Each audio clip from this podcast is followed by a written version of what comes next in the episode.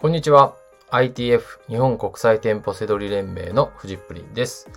この番組は僕だけしか知らないセドリの思考法をあなたに伝えてビジネスを成功に導きたい。そんなラジオ番組です。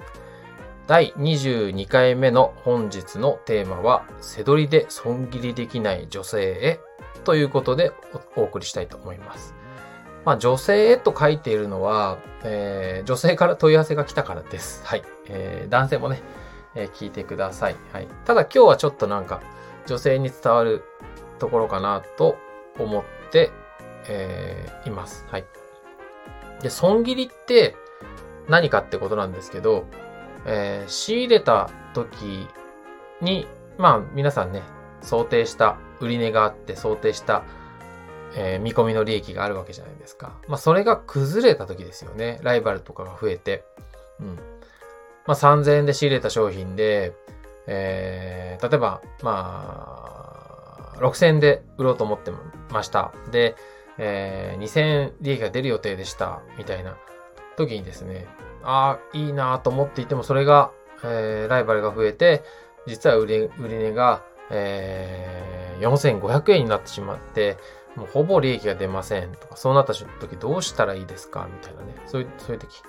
あと、逆にもっと下がってしまって、赤字になってしまうとかね。3000円で仕入れたのに、手数料引かれると、まあ実はなんか2800円になってしまって200円損しちゃうんですみたいな。とかね。あの、そういった時にじゃあどうしようかっていう時に、僕はもう早く損切り売っちゃってくださいっていう、言うんですよ。はいもうこれが正しいんですよ。はい。で、それをやってくださいっていつも言ってるんですけど、でもできない。そう。いや、私はやりたくないっていう人がいるので、えー、今日ね、またお伝えしてるんですけど、まあなんか人情って言えば人情ですよね。なんか、せっかく頑張って見つけたのにね、悔しいってね、あるんですけど、まあこれは、あのーまあとにかく損切りはつきものっていうことをね、こう今日の放送でもね、伝えますので、まあそういう風になってってください。はい。もともとは確か、多分、確かあの株とかね、そういった相場の、えー、お話だと思います。はい。で、なんで損切りしないとダメかっていうと、もうもったいないの一言なんです。はい。で、背取りっていうのは商品を扱うね、ビジネスではあるんですけど、目的は、えー利益を得ることですよね。まあビジネス全般そうですよね。利益が出ること。で商品っていうのは、えー特にその商品自体には、えー思い入れとかがあっちゃいけないんですよ。はい。もう商品は売るためのものであって、ね、その、家に、ね、なんか損切りするのがもったいなくて家に置いとくとか、アマゾンの FBA 倉庫に置いとくとか、そういう思い出の商品とかじゃないんですよ。はい。もうとにかく、えーそのままにしておくっていうことは、えーその資金がね、凍結してしまうので、もったいないんですよ。はい。で、資金だけじゃなくて、例えば家に置いとくってことは、その家の中でもスペースになるし、それ自体もコストじゃないですか。うん。あともう家にあるっていう、その見た目も良くないと思うんですよね。あと精神的にも良くない。あの、そんなものがあるっていうのは。はい。だから、こう、単なる利益が飛んじゃうとか、赤字になるとかっていうだけじゃないんですよ。もうもったいないっていうのは。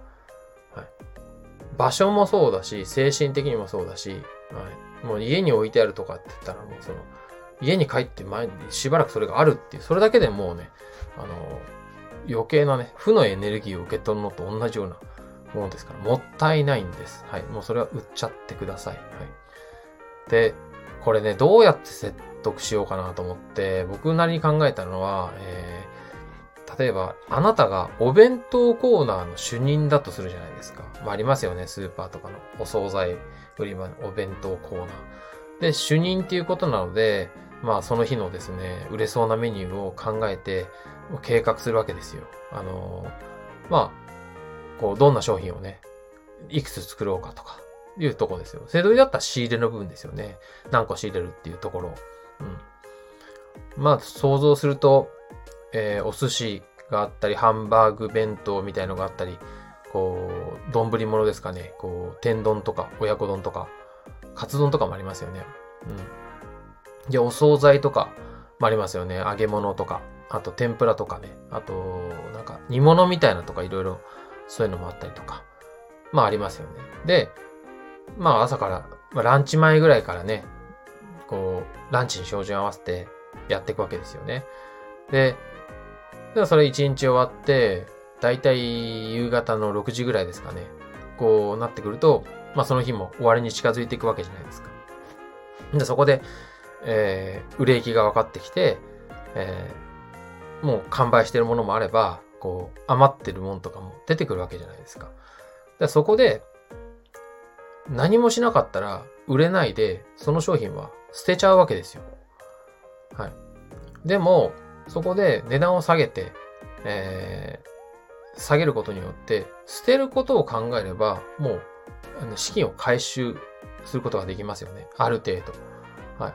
で、それは仕入れた資金、回収できれば、それは、あの、またその次のお弁当の資金に回せるわけですよ。まあ、背取りもそうですよね。次の商品の資金に回す。まあ、これ、これをやるかやらないかですよ。だからもう、えー、捨ててるのと同じ状態になってるわけです。損切りしないで家に置いとくとか、なんていうのは、まあ、捨て、捨てちゃえばまだね、リセットするからいいですけど、なんかその、えー、セドの場合は、こう、それがなくて、もうずっとじめっとあるわけなんで、余計こう、あの、ね、いつか復活するみたいなのは、復活することもあるかもしれないですけど、ほとんど復活しないですよ。もう、時間もかかるし、2、3ヶ月かかるとかね。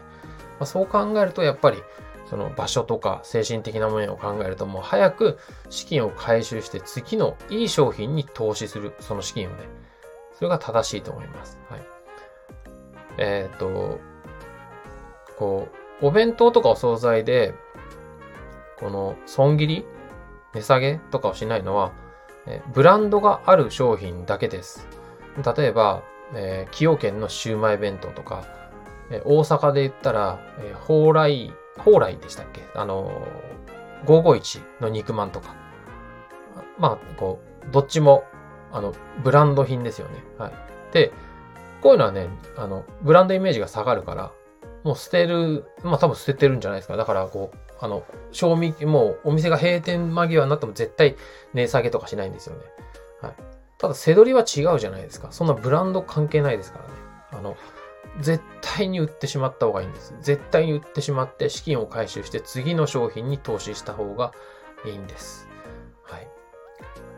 ということでなんか、こう、お惣菜の話をちょっと入れたかったので、えー、あと、なんか問い、問い合わせをしていただいた、こう、ね、この間の放送を聞いてとかっていう意見で、こう、女性の方だったので、こう、損切について、こう、女性へというね、タイトルで、えー、今日はね、放送してみたんですけど、まあ、これはね、もちろん男性も一緒です。とにかくもう、えー、損切りはね、必ずしてください。はい。損切り間違えたとかでもいいですよ。その後上がっちゃったとかだったら、それはそれでいいじゃないですか、別に。はい。資金回収するっていう考え方があってたわけで、はい。えー、おそらく、あの、こう、損切りしないで置いておいく、そっちのコスト、それをもし数字で表すことができたら、そっちの方がはるかに無駄なはずです。はい。えー、ということで、えーね、あの、背取りで損切りできない女性へということでね、お送りしました。はい。えー、最後までご視聴いただきまして、ありがとうございました。バイバーイ。